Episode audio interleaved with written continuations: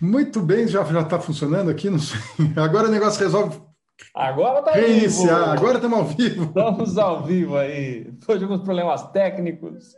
Para variar um pouco, mas enfim, o importante é que a gente está ao vivo. Muito bom. É isso aí. Muito bem, muito bom. Hoje, Então, hoje estamos para o mais 11 episódio do podcast Coaching com PNL.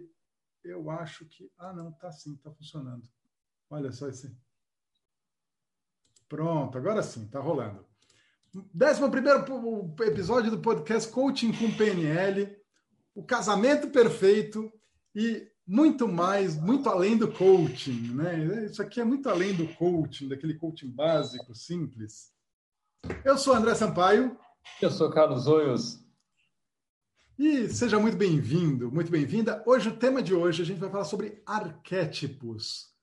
Como a gente trabalha arquétipos no coaching, na PNL, o que são arquétipos, como a gente pode fazer uso e tirar proveito disso para conquistar, né, superar problemas e conquistar nossos objetivos e ajudar o seu coach a, a conquistar os objetivos dele. Muito bem, Carlos. E aí? Tudo bom? Maravilha, maravilha. Estou animado hoje, hein? Arquétipos é um tema que eu gosto particularmente. Também. Isso é um negócio que tem. Aliás, a gente começou a falar disso é... Na semana passada. arquétipos sem falar de arquétipos, né? Quando a gente começou a falar de sabotadores, a gente está usando um modelo de arquétipos. Uhum. E agora, na última, na última live a gente falou sobre arquétipos também, começamos a falar sobre arquétipos e agora a gente vai entrar fundo. A visão da PNL, o que, que são arquétipos? Vamos lá. Arquétipos. Arquétipos é, é, o arquétipo é uma ideia nascida por Carl Jung em 1919, que ela representa o quê? A ideia do inconsciente coletivo. São energias arquetípicas. Então imagina assim, uh, a humanidade, a humanidade, nossos ancestrais, eles passaram por diversas experiências. E para que a gente não tenha que passar por essas experiências todas novamente, a gente consegue acessar a sabedoria dos ancestrais através de arquétipos. Ou seja, eles passaram por aquela experiência, por exemplo, o arquétipo do herói.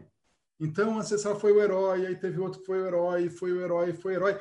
Então, essa, esse conjunto de experiências transmitidas pela diversas, milhares e milhares, milhões de pessoas da humanidade foi sendo acumulada no inconsciente coletivo, de maneira que a gente não tenha que experimentar essa, ter essa experiência na nossa vida para poder acessar essa sabedoria, esse conhecimento.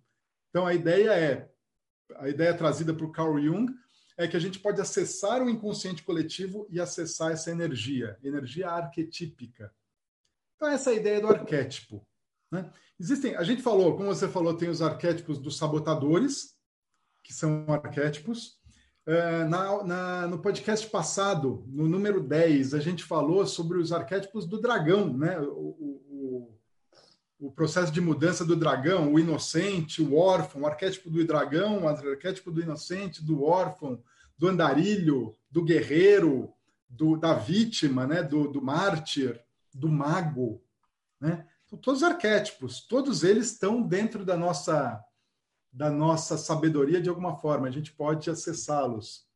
É, existem outros arquétipos também, o arquétipo do. Quando fala aquela coisa do, do nego velho, nego velho, aquela coisa do, do, do, do xamã, do pajé, do índio, né? Ele traz o arquétipo da sabedoria, da, da, do contato com a natureza, o guerreiro, o, enfim, então, tudo isso está dentro do nosso, da nossa possibilidade. Então, quando a gente fala de PNL, a gente está falando sempre de expandir o mapa. Expandir o mapa é expandir a nossa percepção da realidade, enxergar mais possibilidades, mais opções e trazer mais recursos para lidar com os problemas. E os arquétipos são recursos que a gente tem. Recursos. Então, no momento que eu estou, pô, eu não sei o que fazer, tal. Tá, então, acessa, simplificando muito aqui, acesse o xamã. O que, que o xamã diria? Acesse o guerreiro agora, traz a energia do guerreiro. o guerreiro que vai enfrentar uma situação difícil. Então, dentro da PNL, esse é o papel dos arquétipos. Né? Eu quero trazer daqui a pouco, eu quero ouvir um pouco você, mas daqui a pouco eu quero trazer um exercício aqui muito bacana, muito bacana, que eu dou nas minhas turmas mais avançadas. Vamos lá, conta como é que você trabalha arquétipos, Carlos. Arquétipos é um, é um troço muito interessante, né? O arquétipos, o Jung ele fez esse mapeamento e a palavra arquétipo ela vem do grego. É, os gregos que tinham o conceito de arquétipo, né? Platão pregava o termo arquétipo para ele falar sobre aquilo que é o, é o, modelo mais básico de tudo, a, a, ideia mais primitiva que tem em relação a algo.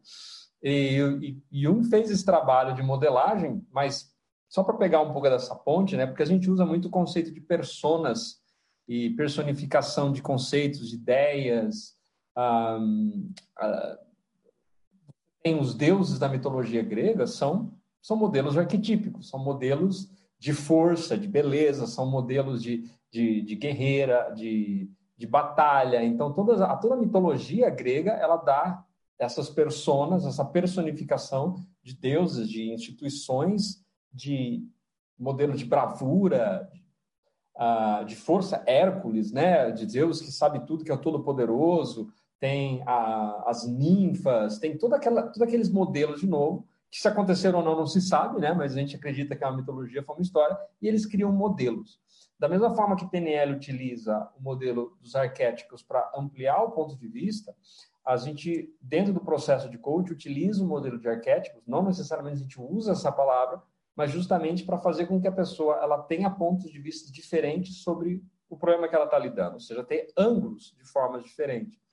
E muitas vezes para que a pessoa se identifique, ou melhor, se desidentifique através de uma persona em algumas características que a pessoa não tem positivas. Então, por exemplo, a pessoa fala, ah, eu sou uma pessoa mal, sou uma pessoa ruim. Mas por que você pensa nisso? Ah, porque eu sou uma pessoa é, vingativa. Falei, tá bom, você é vingativo o tempo todo? Não, não sou vingativo o tempo todo. Você está dormindo, você é vingativo? Não, você não é vingativo. Então, em algumas circunstâncias, você é vingativa. Vamos dar um nome para essa parte de você, para essa persona que é vingativa? Aí a pessoa fala, ah, eu vou chamar ela de Maria Chata. Quando a Maria Chata entra, o que a Maria Chata faz? Puxa o cabelo, né? Se fosse criança. Se ela é uma adolescente, faz birra. O que a Maria Chata faz quando ela é uma adulta? Puxa o tapete, apunhala pelas costas. E aí o que acontece? A gente meio que dissocia a pessoa que tem um conjunto de qualidades positivas com determinados comportamentos e cria uma persona que personifica todas aquelas formas de pensar. E muitas vezes a pessoa ela trava, porque ela não consegue identificar modelos padrões. E aí você tem o alto executor, que é o modelo é, capitão do nascimento, né? missão dada, missão, que, é, missão cumprida, não deixa de ser um arquétipo todo mundo conhece, ah, assistiu o Bob, que fez, fez muito sucesso, ou então é o trator que sai arrastando tudo, né? um bulldozer que sai atropelando tudo. Ah, e aí a gente utiliza esses conceitos para facilitar um mapeamento daquele conjunto de características nessa modelagem, não deixa de ser uma modelagem, para ser mais fácil de trabalhar. Ah, então, às vezes eu entro no trator, mas às vezes eu, eu às vezes eu entro no coitadinho. Então, eu primeiro... É, e o, o próprio Tony Robbins utiliza o modelo do Crazy Eight, né, que é a vítima manipuladora, uma versão tradução livre, que é um modelo arquetípico. Porque ninguém é 100% vítima, ninguém é 100% manipulador. Ninguém. Se existe um. um, como se fosse um, um, acelerador né, que vai do zero ao 100, que vai variando. Então, nós não somos 100% uma coisa, 100% outra. Então, a, dentro do modelo da, do programa de coaching, a gente usa essa modelagem de arquétipos, de personas, a gente usa PNL para facilitar que a pessoa tome consciência e identifique: opa, eu estou entrando na Maria Chata, deixa eu sair na Maria Chata para começar a fazer um outro tipo de comportamento. E da mesma forma que a gente tem esses arquétipos negativos, né, usando essas personas que nos limitam, ou personagens limitantes, a gente tem personagens que nos favorecem. E aí a gente pode falar: não, da mesma forma que você vai entrar aqui, se foi uma situação é, destruidora para a pessoa, sentiu que perdeu tudo, como seria para você entrar na Fênix agora, né? Que saiu das cinzas. Então, esses modelos que as pessoas têm, que estão no imaginário, que estão no inconsciente coletivo, a gente utiliza de uma forma muito parecida, né? para isolar problemas, dar nome para esses problemas e se dissociar para que a pessoa não fale, ah, eu sou ruim. Não. Quando eu entro nesse papel, quando eu desempenho esse papel no teatro da vida, eu tenho esse comportamento. Esse comportamento me ajuda? Não. Então, o que seria um comportamento mais positivo? Que arquétipo diferente, que persona diferente te ajudaria mais nesse processo? Em linhas gerais, é assim que a gente trabalha. Você está no mudo, está no mudo. Estava no mudo aqui. No Perfeito. Mudo. Deixa eu fazer um parênteses aqui. A hora que você falou, ah, então a pessoa vem, eu sou uma pessoa vingativa.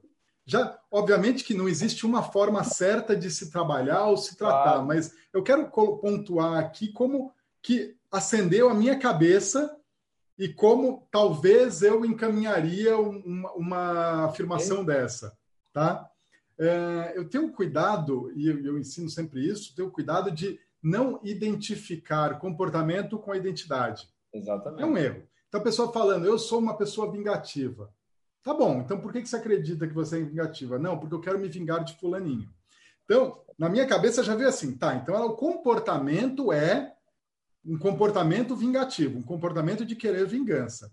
Aí você pega esse comportamento, tá, qual é a intenção positiva desse comportamento?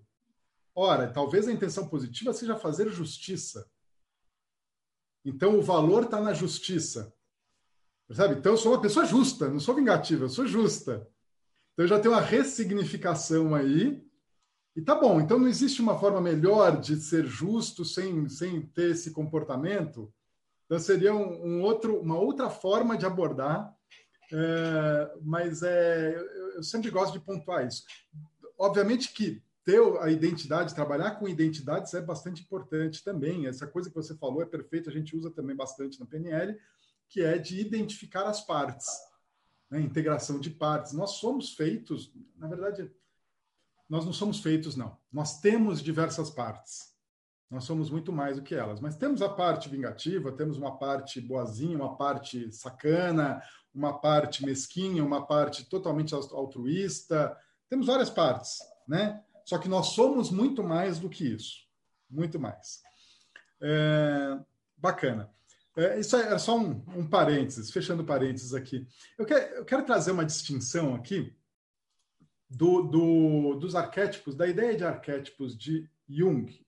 Tá? Pelas minhas pesquisas, corrijam meus psicólogos se eu estiver errado, mas segundo Jung, ele traça alguns perfis de arquétipos e ele fala que cada pessoa tende a ser ou se enquadra num perfil, prioritariamente. Né? Então seria o inocente, segundo Jung, o inocente, o explorador, o sábio, o herói, fora da lei, o mago, o cara comum, o bobo da corte, amante, criador, governante e prestativo. Basicamente são esses os arquétipos de Jung. E ele fala: bom, você é um deles. Seria mais ou menos isso. É mais ou menos como falar dos sabotadores e falar assim: ah, eu sou esse aqui. Nós somos, na verdade, um, um mix deles, né? alguns um pouco mais, hora mais num, hora mais no outro, é meio contextual. Uh, Jung trabalha assim, né? trabalha esses arquétipos. E do ponto de vista da PNL, da forma que eu vejo, da forma que eu vejo, eles são, eu não vejo eles como uma forma de categorizar, uma forma de travar, porque toda vez que a gente fala assim, ah, você é o herói, Carlos, você saquei, você, você tem o arquétipo do herói, você é o herói, pronto, automaticamente você está preso, você está preso nesse papel, você está preso nesse perfil. Não, mas eu, agora eu sou o herói, pronto. Eu não posso ser o mago, porque eu sou herói. Eu não posso ser o governante, eu não posso ser explorador, porque eu sou herói. Então você fica trava, limita. É completamente o oposto do que a gente quer com a PNL, que é ter mais opções. Então, o legal é saber em que momentos eu sou inocente. Ou, neste momento, neste problema, nesta fase de vida que eu estou passando, qual é o arquétipo que eu estou usando mais? Eu estou me identificando mais com o inocente? Ai, ai, eu não sei, não é comigo, não sei o quê, né? Ou eu estou explorando, eu estou no explorador aqui. Cada fase da vida, cada momento, cada problema, cada situação, contexto, a gente usa um. Né? Usa um. Então, a ideia é conhecer todos. A partir do momento que você conhece todos, você começa a descobrir as várias facetas de você mesmo. e começa a ter um, um arsenal maior de flexibilidade. Começa a ter flexibilidade, flexibilidade de comportamento, flexibilidade de atitude, flexibilidade de recursos, flexibilidade para tudo. E lembrando daquele, daquele pressuposto da PNL, a variável mais flexível controla o sistema. Né? Variável mais flexível controla o sistema. É, é, seja o sistema familiar, o sistema dentro de um relacionamento, duas pessoas formam um sistema, ou seja, o sistema, o, universo. Se você é flexível bastante, você consegue controlar o sistema. E sistema, coach, coach, né? Aí, aí vale falar aquela coisa do, ah, o cliente é resistente. Às vezes eu ouço isso. Não, o cliente é resistente à mudança. O cliente não está entendendo. Ele não sei o quê. Não, não é o cliente, é você, coach. É você que não é flexível, você que não está se comunicando direito. Direito no sentido de sendo direito, se é que existe uma forma certa de se comunicar, mas a mais adequada seria na forma que a outra pessoa entenda. Ponto. Essa é a melhor forma de se comunicar, é na forma que a outra pessoa entenda. É, resistência é falta de rapport, né? Resistência é falta de rapport, é falta de flexibilidade do, do comunicador. Então. Pois é, eu, eu tive um caso que para mim foi o, o caso mais, mais duro para mim e que eu talvez eu tenha mais aprendido. Que eu fui, eu fiz, eu estava muito cabeçudo no objetivo, eu vou fazer essa pessoa atingir o objetivo dela, era importante para mim, eu me envolvi no negócio porque eu queria o objetivo e acabei perdendo a perspectiva de perceber quais são as consequências da pessoa atingir o objetivo e a pessoa sabotou o processo e me, me fechou. E ela falou, não, não quero mais, estou fora, tal. E aí depois que eu fui entender, caramba, não é a pessoa que é resistente, eu que não consegui lidar, eu que não enxerguei lá na frente, falando, pô, se ela conseguir esse objetivo, ela vai ter desafios gigantescos depois de atingir o objetivo. Então é melhor manter aqui do que encarar o problema lá na frente. Então, já pensando lá na frente, ela sabotou o processo. E era um, era um negócio bastante, bastante sensível, bastante, assim, punk, punk. É a história de uma vida. Imagina 30 anos num padrão, ia ser uma revolução completa na vida da pessoa. Não era o objetivo, ah, eu vou mudar alguma coisa. Não, era um negócio assim, surreal. A mudança ia ser surreal. E eu não levei isso em conta.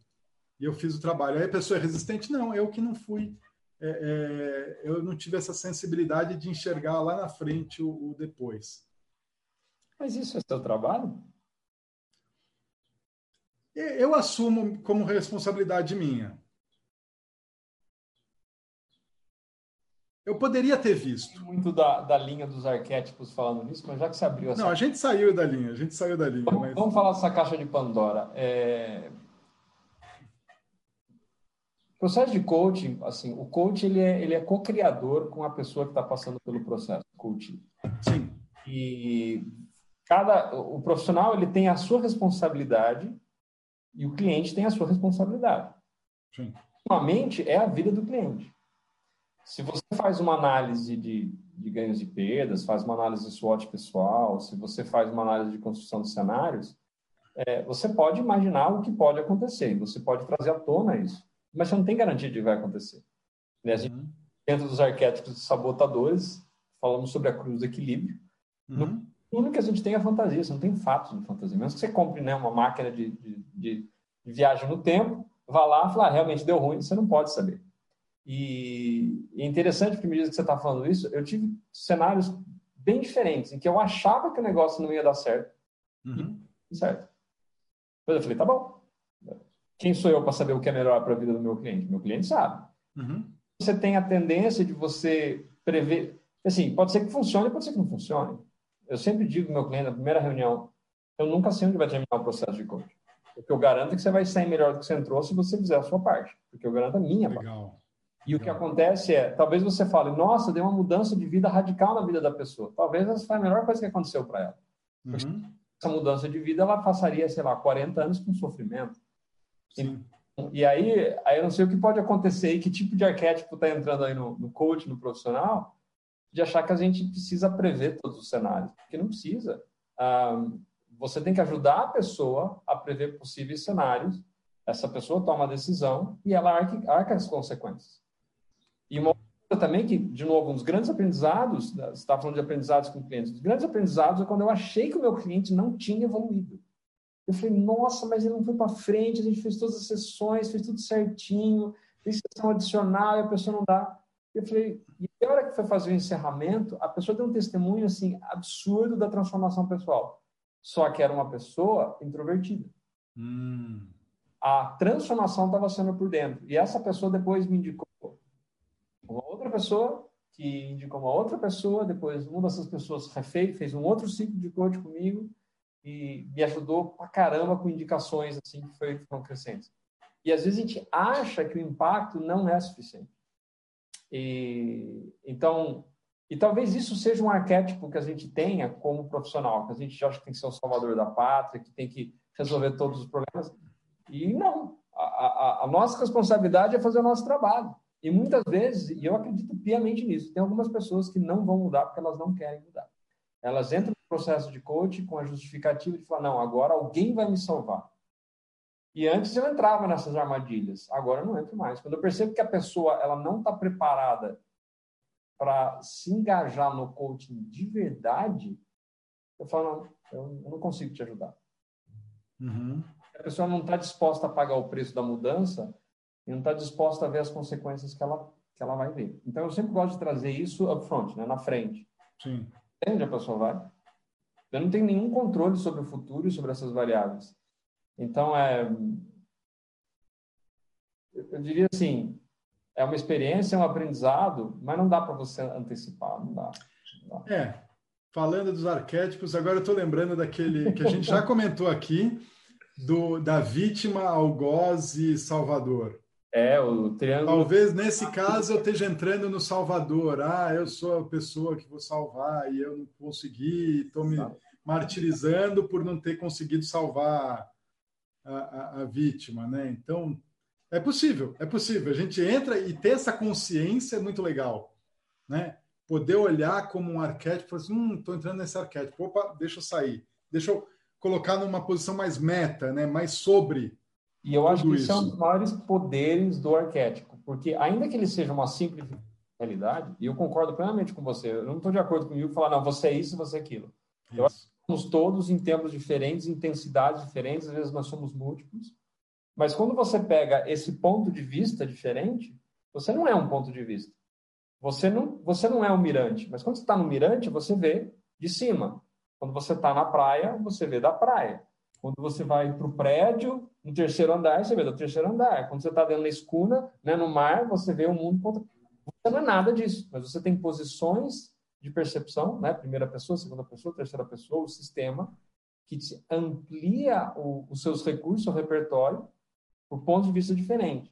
E eu vejo arquétipo da mesma forma. Você entra nessa dia, como você falou, você se coloca lá, se visualiza lá, sente como essa pessoa se comportaria e tem uma visão nova do mundo. Aí você troca. A gente fala, você falou da estratégia Disney, né? Justamente, você entra lá, você ocupa posições diferentes, são arquétipos. Perfeito. É, ah, e se isso tudo faz com que a gente tenha um ponto de vista mais amplo, mais sereno, com mais recursos, eu acho que já funciona, ainda que seja uma simplificação. Né? A gente falou disso. Toda modelagem é uma simplificação da realidade, mas Exato. muito útil, porque a realidade é muito mais complexa. A gente teria infinitos arquétipos. Mas é. é sei lá, 15, 20 para trabalhar, não ficaria louco, né? Exatamente, exatamente. Essa coisa da simplificação da realidade. É uma coisa que eu tô tá martelando na minha cabeça esses dias. É mesmo? É, é essa coisa da simplificação. É, num, num, dos podcasts a gente pode falar de metaprogramas, uh, né? São perfis, né? padrões, padrões de cada pessoa. Inclusive tem um livro, deixa eu ver, tá aqui, não, não tá aqui agora. Tem um livro que os Woodsman me deram, deixa eu ver. Ah, não tá aqui. Mas eles me deram e falaram assim, esse é o melhor livro. É, chama People Pattern Power, né? O poder de entender os padrões de cada pessoa. People, Pattern, Power.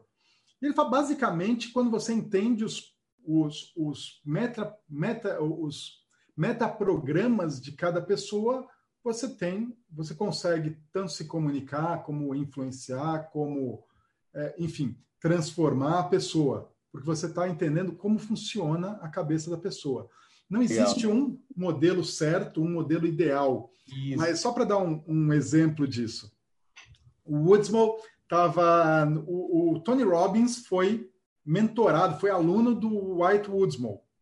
E no começo da carreira do Tony Robbins, o Tony Robbins dava certificação de PNL. E nesse comecinho, ele estava dando a certificação em co, é, é, em parceria com o Woodsman. Então ele dava metade e o Woodsman dava metade da, da, da coisa. E o Woodsman comentando falou assim: eu passei quatro dias vendo o Tony falando lá. E foi uma experiência muito interessante para mim, porque eu fiquei muito confuso. Tudo que ele falava, falou assim: não, não, não é assim, não, como assim? Não. Por quê? No, na cabeça do Tony Robbins, ele tem um padrão de sameness, né? de igualdade. Ele procura similaridade nas coisas. Isso. Ora, como isso é igual a isso? Para você falar que isso é igual a isso, você Nossa. tem que ignorar as diferenças. Exato. Ó, ó, esta cadeira é igual a esta, né? Elas são completamente diferentes, mas são duas cadeiras, é tudo igual, tudo cadeira igual. Isso. Agora você pode pegar duas cadeiras e falar assim, não, são completamente diferentes. Essa é mais alta, essa é mais baixa, essa é colorida, essa é preto e branco, essa é de madeira, essa é de ferro. Completamente diferentes, são coisas distintas. Né? Então, duas formas de enxergar, pela semelhança ou pela diferença. Então, o Tony Robbins ele é um cara da semelhança, então ele simplifica o mundo, quando a gente falou do, do carisma, né, do, das leis do carisma lá, de, do, do, treinadores motivacionais que simplificam em três regras o mundo, Tony Sim. Robbins ele se enquadra nisso. Ele simplifica o mundo. Não, e o White Woodsmall é um cara que busca as diferenças, é um cara que busca as distinções. Não, isso é diferente disso por causa disso, né? E, e cada um tem uma sua, sua qualidade. Cada um tem sua qualidade, serve para uma coisa, né? Então cada perfil serve para uma coisa, não tem um melhor do que o outro. A gente vai ter um podcast para falar sobre isso, mas só para falar das semelhanças e das diferenças, eu não sei por que, eu entrei nesse assunto. Não, a gente estava falando, falando do... sobre, sobre a modelagem, você falou do ah, sim. aí eu fiz uns comentários, e aí você tem pensado muito sobre a questão da simplicidade no mundo. Da simplicidade. Pois é, porque aparentemente é, não sei se aparentemente ou não, é, é simplifica. Não sei, eu estou generalizando também. Então, quer dizer que as pessoas que são mais bem-sucedidas, elas simples, tendem a simplificar, mas não necessariamente. Não, eu acho não que é não. Isso. É... É, depende, da, depende da área, depende do que está fazendo. Sabe que a gente fala muito do PNL, né, que o mapa não é o território. Então, os arquétipos são as pessoas. Os arquétipos são mapas para as pessoas. São uma forma mapas de pegar o diálogo com as pessoas, de você entender naquela posição. Mas da mesma forma que o mapa só vai ser o território quando você fizer um mapa em escala real, tridimensional, aí você tem a realidade. Da mesma forma, os arquétipos nunca vão ser uma pessoa. Nunca é... vão ser. Oi? Não, nunca vão ser. Nunca vão ser. E o que eu entendo é, quando você está num processo de, e, eu vou falar para você, eu tenho uma resistência enorme em enquadrar as pessoas. Uh, eu, tenho uma resistitividade enorme nesses sistemas de avaliar a pessoa em.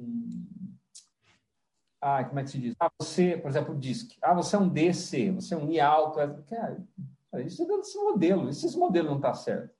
E tem, tem estudos que indicam que, sei lá, mais de 80%, 90% de todas essas avaliações DISC que existem no mundo elas são inadequadas porque elas não têm fator, um fator de validação de teste que é coerente, ou seja, não tem um, um controle estatístico acurado suficiente.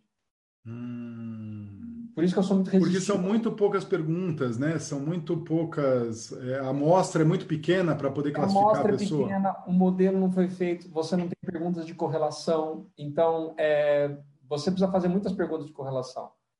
E, então, toda vez que você coloca um D na testa da pessoa, um S na testa da pessoa, você se limita. Você fala que o território é um mapa, e não é.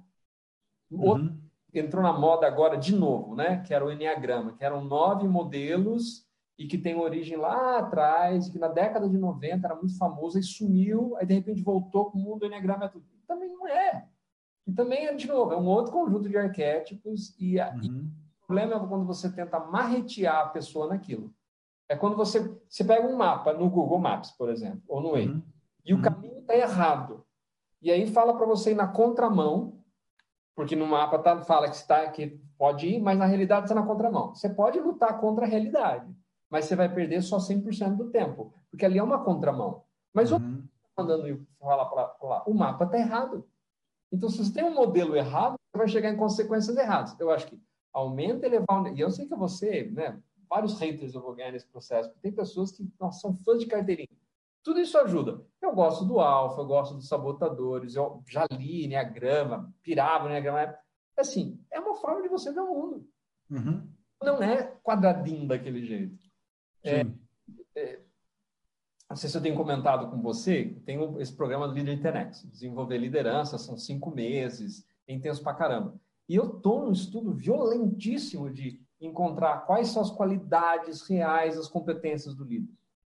E se você fizer uma pesquisa simples na internet e procurar livros de qualidade, trazer os clássicos, John Maxwell, Jim Collins, pessoal que trabalha com liderança há mais tempo aí, Patrick Lencioni, você vai encontrar 50 qualidades diferentes que o líder precisa ter.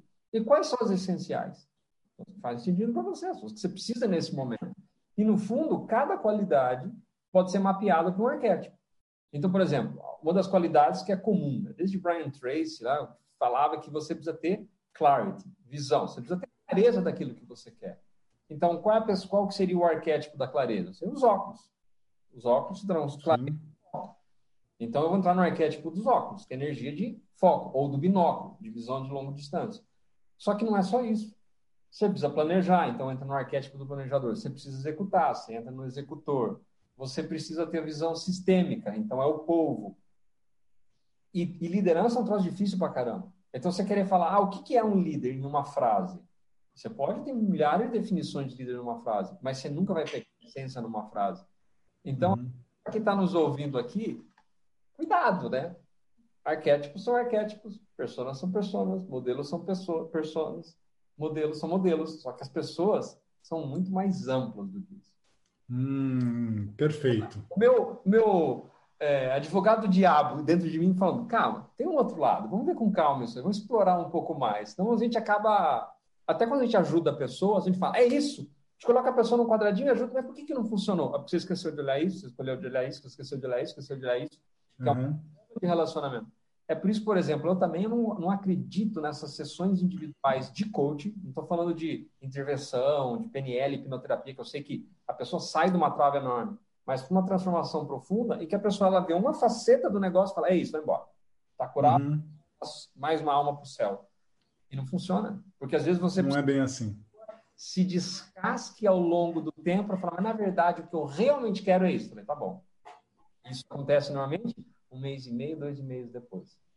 Perfeito. Não vai falar assim, olha, o seu processo são seis meses no processo de coaching, mas os primeiros dois meses você só, eu só estou criando confiança para você poder se abrir comigo, para a gente poder entrar na real e fazer. Hum. Por quê? Porque nós temos castas, temos arquétipos, mostramos partes do nosso, da nossa realidade como, como mapas, só que o território muitas vezes está escondido. Né? ah, sim. que tem ali embaixo? Nem a gente sabe, exatamente. A gente não sabe o que a gente tem, né? Nem a gente sabe. Carlos, eu quero fazer agora um, um, uma ah, brincadeira com você aqui. Uh, maravilha. Já que a gente está pelo, pelo horário. O Stephen Gilligan, ele, ele fala de energias arquetípicas e ele fala que para haver a mudança, e isso é um modelo para qualquer coach, tá? Sim. É, guardadas essas todas essas considerações que a gente fez sobre as limitações e tudo, mas para haver mudança, a gente precisa ter, e para a gente ser integral, enfim, e estar tá equilibrado, ser um ser Sim. humano equilibrado, a gente precisa ter três energias arquetípicas em equilíbrio. Três energias arquetípicas, tá? Todos nós temos elas, a questão é, você está usando ela adequadamente? Talvez a gente não esteja usando uma, talvez a gente esteja usando demais, aí entra no lado sombra da energia. Sim. E aí ela é desequilibrada, então ela passa a ser. Né? Então, é, toda energia ela pode ser boa ou ruim, dependendo da forma que você usa. Então vamos a elas. Sim. Primeira energia arquetípica desse modelo do, do Gilligan é a ternura. Ternura, o arquétipo da mãe, que nutre, que dá o carinho, que respeita, que olha, né, que você, que tem empatia, que é que é suave, que é leve, né, que traz conexão, contato, amor, né? Todo mundo tem ternura dentro de si. Talvez num, em um ambiente não use, mas em outro use. Então, percebe, e aqui quem está assistindo a gente agora percebe a ternura que existe em você. E em que momentos você usa essa ternura? E acessa essa ternura, acessa essa energia arquetípica da ternura. E percebe se você está usando ela de forma equilibrada. Você está usando ela? Primeira pergunta: você está usando ela ou ela está escondida, ela está suprimida? Ou ela está sendo usada de forma exacerbada e está trazendo desequilíbrio para o sistema. Porque a ternura demais, a pessoa fica emotiva demais e chora demais, e aí tenta manipular pelo, pelas emoções, né? Então, ternura demais também não é legal. Ternura de menos não é legal, porque a gente precisa ter essa empatia, assim, simplificando muito, no mínimo a gente tem que ter ternura para ter empatia, para poder se relacionar. Agora, demais também, eu saio de mim, entro no teu problema e começo a viver o teu problema e não vivo o meu, e, e dá uma bagunça. Então, essa ternura tem que estar equilibrada. Então, a primeira energia arquetípica é da ternura. A gente tem que ter equilíbrio nela. Segunda energia é a da brincadeira. Brincadeira, né? É a energia do, do palhaço, do bobo da corte. Quando a gente brinca, quando a gente dá risada, faz piada, tudo fica mais leve. Ah, eu estou com um problema. É, tipo, o problema está lá. Vamos brincar com o problema, vamos dar risada do problema e a gente resolve o problema de uma forma mais leve. Então a brincadeira traz leveza, traz criatividade. Muito bom. Né? Traz um monte de. É uma energia muito positiva para resolver problema e para tornar os relacionamentos mais leves. É, é... Agora, em desequilíbrio. Então, pensa assim: uma pessoa que não tem brincadeira, aquela pessoa séria, sisuda. Não, eu sou uma pessoa muito responsável. Né? Homem, homem de negócios, né? Homem de negócios, né? Aquela coisa, brinca. Né, né? Tipo, não brinca. Né? não dá risada. É um chato, né? Agora, a pessoa que brinca demais é aquele que conta piada no, no velório. Pô, Nossa. é inadequado. Totalmente. Né? É, é, tipo, começa a fazer brincadeira com que não tem brincadeira. Então, é, é uma, essa energia desequilibrada também é um lado sombra. Sim. Vira um palhaço, né? Vira um palhaço, um bobão, ninguém leva a sério. Não, não, não tem, né? Parece que é responsável. Então, a brincadeira é uma energia, então acessa aí a sua brincadeira, o seu, a sua criança interior que brinca, que é criativa, que tem essa, essa energia. Acessa isso. E por último, a terceira energia é a agressividade agressividade, energia do tigre, do dragão, né? agressividade. É, agressividade não é só aquela agressividade. A agressividade, quando a gente pensa em agressividade, a gente talvez pense no lado sombra da agressividade, que é a agressividade desenfreada, é a pessoa violenta, que bate, que grita, que tem os rompantes e que exagera nas reações, que é muito agressiva. Isso é o lado sombra da, da energia arquetípica da agressividade. Mas a agressividade, pensa em alguém que não tem agressividade. É aquela pessoa que se joga no chão para outro passar em cima. É aquela pessoa que engole sapo. Engole sapo porque não quer enfrentar. É aquela pessoa que não sabe dizer não. Ela não sabe pôr limite. O, eu, a gente utilizo muito essa questão da na barra da assertividade entre o, os extremos opostos, o agressivo e o passivo. No meio você tem a assertividade. O, a forma que eu vejo esse arquétipo é, é, uma intensa, é uma energia selvagem bruta, que nós temos uma energia selvagem bruta. Se a gente não tiver nenhum tipo de energia, a gente não, não vai conseguir preservar, por exemplo, as nossas crias diante de um, de um animal feroz. Exato. Precisa trazer o bicho em nós para nos proteger muitas vezes. Não adianta a gente vir com a ternura e com a piada, senão a gente vai ser atropelado. Então, Exatamente. E essa agressividade é que a pessoa, de novo, é a semântica, né? A pessoa fala agressivo é uma coisa ruim. Agora, se você pensa numa energia selvagem natural, os animais selvagens, eles não são maus, eles têm uma energia selvagem. Uhum. Não sei se, se se aplicaria aí. É exatamente isso. Quando você fala do passivo, do agressivo e do assertivo, é exatamente a sombra, é a energia arquetípica da agressividade vista a sombra, o equilíbrio, a sombra e a, som, e a, e a inexistência ou a supressão dela. Né? Joia. É exatamente isso. Então, a agressividade é, é, equilibrada a gente pode chamar de assertividade. Show. Mas é isso. É exatamente isso. Pensa no tigre. O tigre não precisa estar mostrando os dentes para impor limite. Exato. Você olha o tigre e você fala assim: hum, melhor eu ficar quieto aqui. Desse respeito o tigre. Mas o tigre ele tem que se mostrar, ele tem que se impor. Ele se impõe só de estar lá. Ele não precisa ser agressivo para colocar limite. E esse é o ponto. Você Verdade. falou da energia selvagem. A gente precisa dessa energia para correr atrás dos nossos Sim. objetivos, para defender o que é nosso. Para essa energia é importante. Então é, é o equilíbrio da agressividade, que é a energia que vai impulsionar a gente para fazer as coisas é a conexão, é a ternura que vai ajudar a gente a se relacionar, a se conectar, a buscar aliados, buscar ajuda, né, fazer parte, e a brincadeira que traz a leveza para esse processo, que equilibra tudo isso. Né? Então, esses três arquétipos, eles são necessários em equilíbrio, os três têm que estar em equilíbrio e eles, os três presentes você consegue causar uma transformação de uma forma muito mais tranquila, muito mais fácil. Né? O Stephen Gilligan fala que eles são necessários para gerar uma transformação, gerar mudança. É, e eu quero sugerir agora um exercício de sponsorship, né, de patrocínio. É, eu, eu, costumo fazer isso com as energias arquetípicas, é muito legal. Então, eu vou só dar o exemplo aqui. Então, em duplas, né, seria em duplas. Então, é assim: Vamos fazer com as energias. Então eu vou pegar e vou entrar em, vou acessar a minha energia da ternura. Então eu simplesmente estou aqui, fecho o olho e começo a buscar ternura dentro de mim. Como que eu vou buscar isso?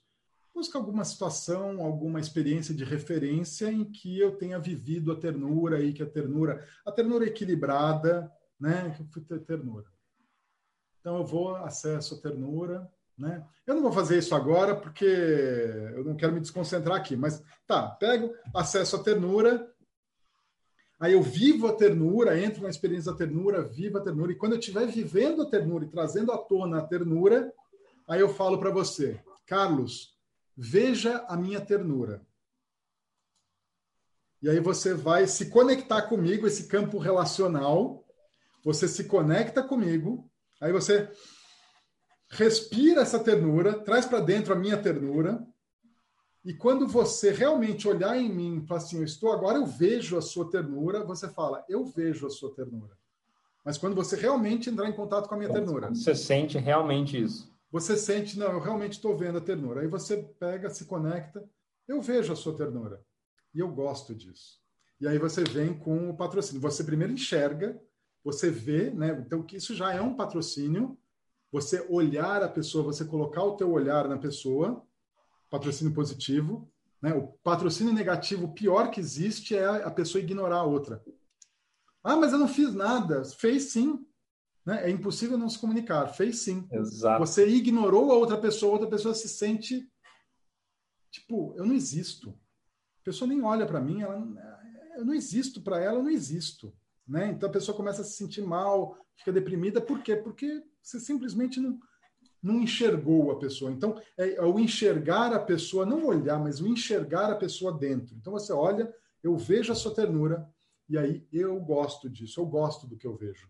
Eu gosto. Então, você está dando permissão para mim para eu poder manifestar a minha ternura.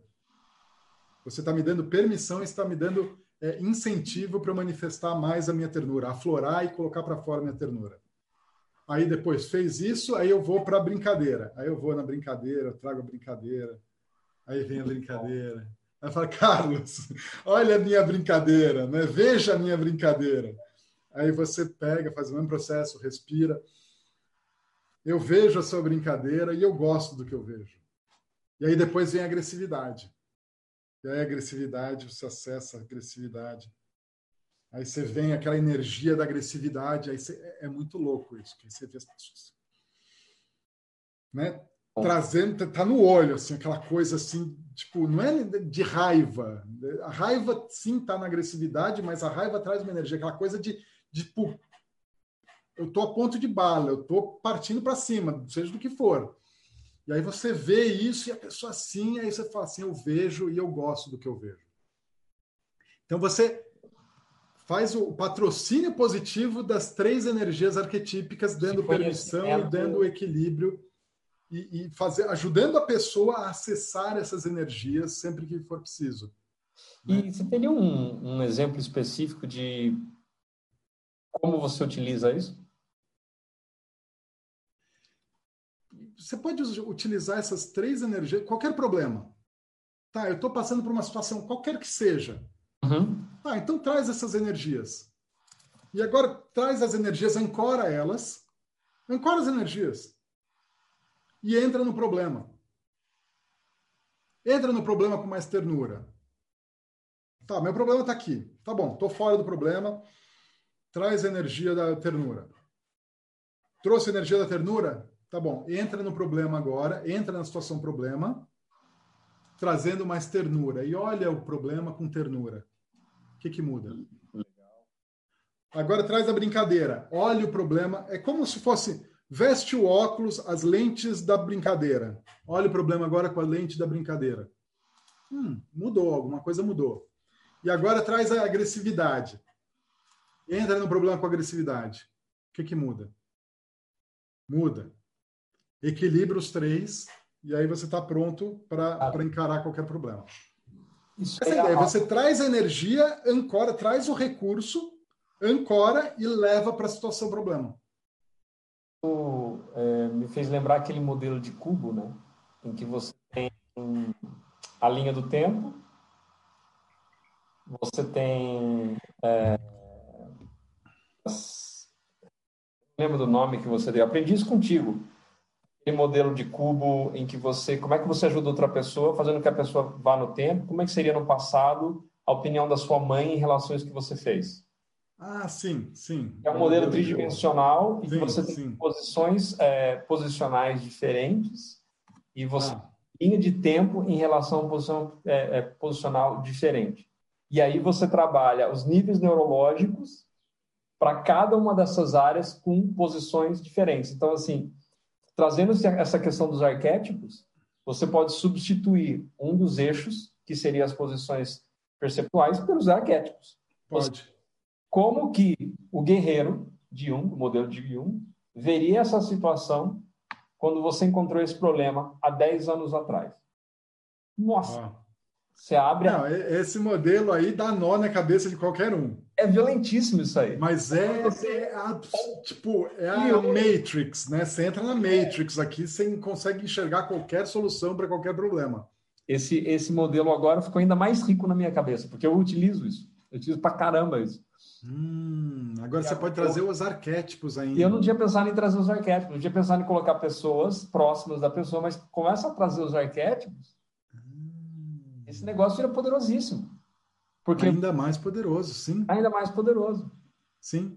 Vamos fazer só, um e-book disso. Só... É bom, hein? É bom. É bom.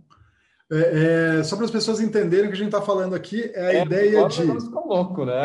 É a ideia de pegar, enxergar a situação problema, de prim... em primeira posição, em segunda posição, primeira posição, na minha posição, na posição da outra pessoa que está vivendo o problema e na posição de um observador.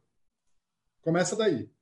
Aí você pega essas três posições é, no presente, essas três posições no futuro e essas três posições no passado. Então, como o eu de 10 anos de idade, o André de 10 anos de idade, enxergaria esse problema? Ou o que, que ele poderia trazer de mensagem para mim como um mentor para mim? O que, que essa pessoa que está hoje aqui, com 10 anos de idade, o que, que ela falaria? Ou quem poderia ser um mentor quando eu tinha 10 anos de idade, o que, que ela falaria para mim? E no futuro? Como é que é? E aí você pensa nisso nos níveis neurológicos. Então você pensa no nível de ambiente. Esses nove posições, né? Porque são três: primeira, segunda e terceira no presente, passado e futuro. E aí você pensa isso escalando uma, um, como se fosse um prédio. Então, no primeiro andar, você no térreo você tem o ambiente, no primeiro andar, comportamento, capacidades, habilidades, crenças e valores, identidade, nível espiritual. E aí você tem nove posições para cada para cada nível neurológico. E o que você está sugerindo agora é substituir os, as posições perceptivas por arquétipos. E eu acho genial, eu acho incrível. Vai trazer mais ainda sabedoria. Então, os arquétipos são uma forma de acessar a sabedoria do inconsciente coletivo. Essa é a ideia. E trazendo agora uma linha doida, já que a gente está falando de arquétipos, né? Quando você começa a estudar biologia da crença, Greg Braden, a, a, o Joe Dispenza e o que eles trabalham, o HeartMath Institute, a questão da consciência global, de que o campo eletromagnético da Terra influencia nós e nós influenciamos o campo eletromagnético da Terra, tem umas vertentes que dizem que o nível de consciência humana está fora da cabeça da pessoa que o nosso, a nossa memória está fora. Então, por que que acontece que quando você tem, não sei se a gente chegou a comentar disso, né?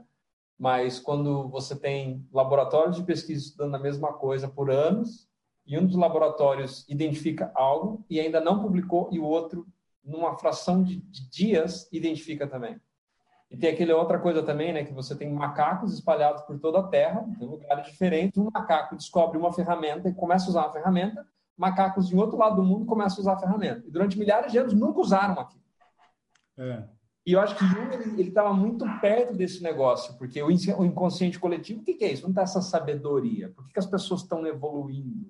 Né? Essa, essa energia, essa informação. Isso é um troço bem né, ultramoderno que ainda estão investigando. Mas para mim faz muito sentido.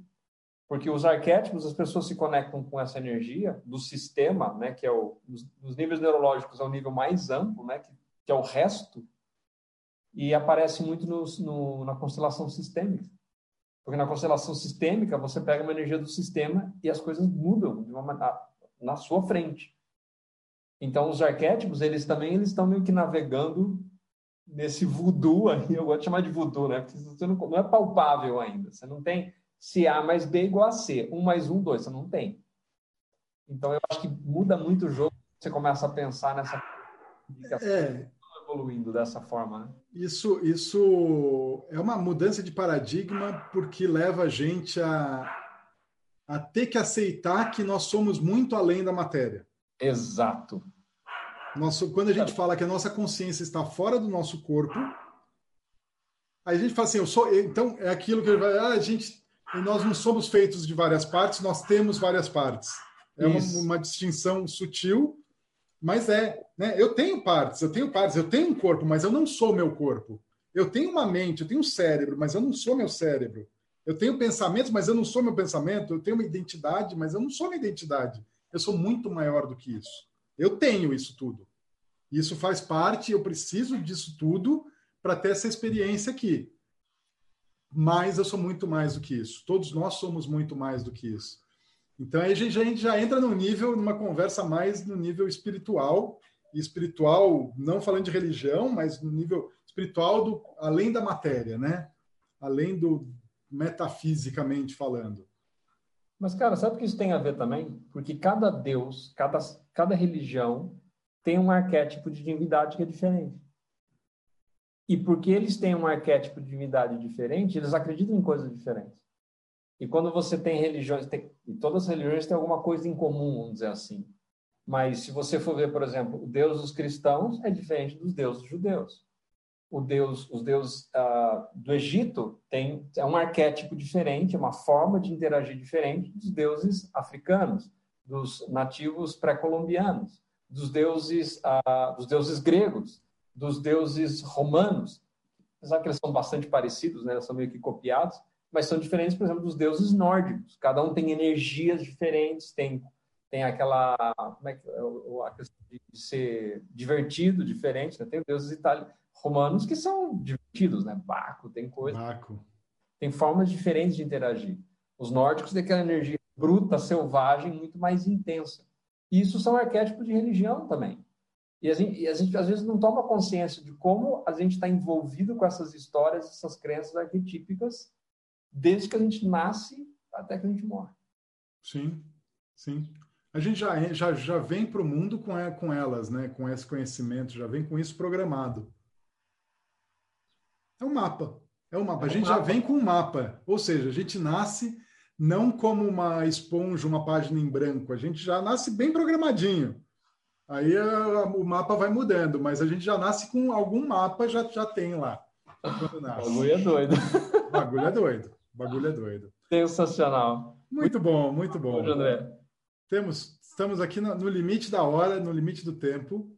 É, já que a gente está falando em arquétipos, eu queria sugerir para a próxima, para a semana que vem, a gente falar sobre a jornada do herói, que é um grande arquétipo.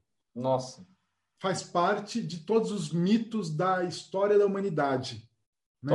Esse framework da jornada do herói e como a gente trabalha isso no coaching, né? no, no coaching da PNL, a jornada do herói. Obrigado por isso, adorei o tema.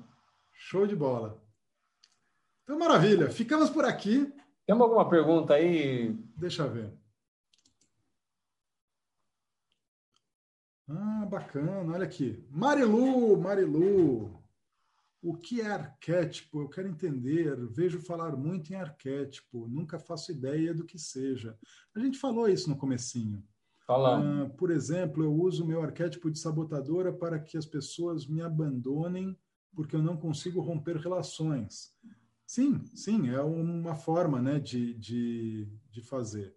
A intenção positiva do sabotador é, é, é evitar tomar iniciativa. Caramba, você é ótimo. Obrigado. Eu imagino que seja para nós dois. Eu, você, vou, vou por vocês aqui. Como ela não identificou quem, então é, é para os dois. É para os dois. É, a dificuldade de acessar o arquétipo certo na hora do problema, que você tem que ser rápido. É, aqui a ideia, Marilu, não é acessar na hora do problema, é, é já deixar programado para acessar na hora porque na hora realmente a gente entra no modelo, no modo automático. Na verdade, a gente está, eu diria que 99% do tempo a gente está no automático. A gente não está no controle, a gente está no piloto automático. Então, a ideia da PNL é exatamente fazer essa reprogramação para que o automático seja acessar o, o recurso. Então você já fala assim, poxa, eu sei que nesses momentos eu tenho certa dificuldade. Ótimo. Então já vamos deixar programado que quando esse problema acontecer, o próprio problema vai ser um gatilho para atrair a, a, vai ser um gatilho para trazer o recurso. Então essa é a ideia da PNL, né? Perfeito tripé dimensional, centelha divina. Muito legal, Marilu. Obrigado pelas, pelos comentários e pela participação. Muito bacana. É isso aí. E, e do teu lado aí? Não, não chegou nada não. Tá tranquilo. Beleza. Então é isso. Ficamos por aqui. Foi muito bom. Mais uma vez. Semana que vem a gente volta com a Jornada do Herói.